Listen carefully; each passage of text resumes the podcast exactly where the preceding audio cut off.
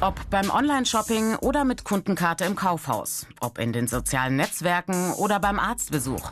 Überall werden unsere Daten gesammelt.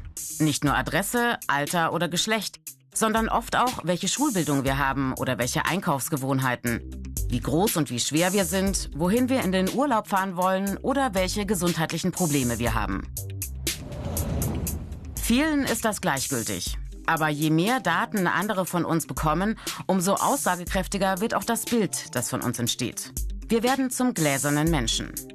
Interesse an unserem Profil haben viele, zum Beispiel Unternehmen wie Social-Media-Plattformen, die wissen wollen, wie ihre Kundinnen ticken, damit sie zielgerichtete Werbung ausspielen oder mehr verkaufen können.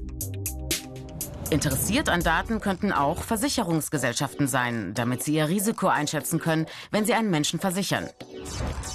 Macht er oder sie gern Abenteuerurlaub? Nach welchen Krankheiten suchen Sie im Internet? Rauchen Sie? Aber auch manche Staaten wollen möglichst viele Daten über ihre Bürgerinnen sammeln, damit sie sie besser überwachen und kontrollieren können.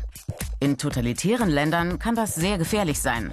Gerade deshalb ist der Schutz von personenbezogenen Daten ein hohes Gut für freie und demokratische Staaten. Datenschutz in Deutschland bedeutet, dass persönliche Daten geschützt sind und dass andere sie nicht so einfach für ihre Zwecke nutzen dürfen. Ohne Genehmigung des betroffenen Menschen dürfen sie auch an niemanden weitergegeben werden. So dürfen Ärztinnen die Daten, die sie von ihren Patientinnen haben, zum Beispiel nicht an Pharmaunternehmen geben, auch wenn diese ein großes Interesse an solchen Informationen hätten. Und doch lassen sich strenge nationale Datenschutzregeln weltweit kaum noch durchsetzen. Denn viele Unternehmen sammeln die Daten ihrer Userinnen und verkaufen sie sogar weiter. Und in einigen sozialen Netzwerken verlieren die Nutzerinnen sogar manche ihrer Rechte an den eigenen Fotos.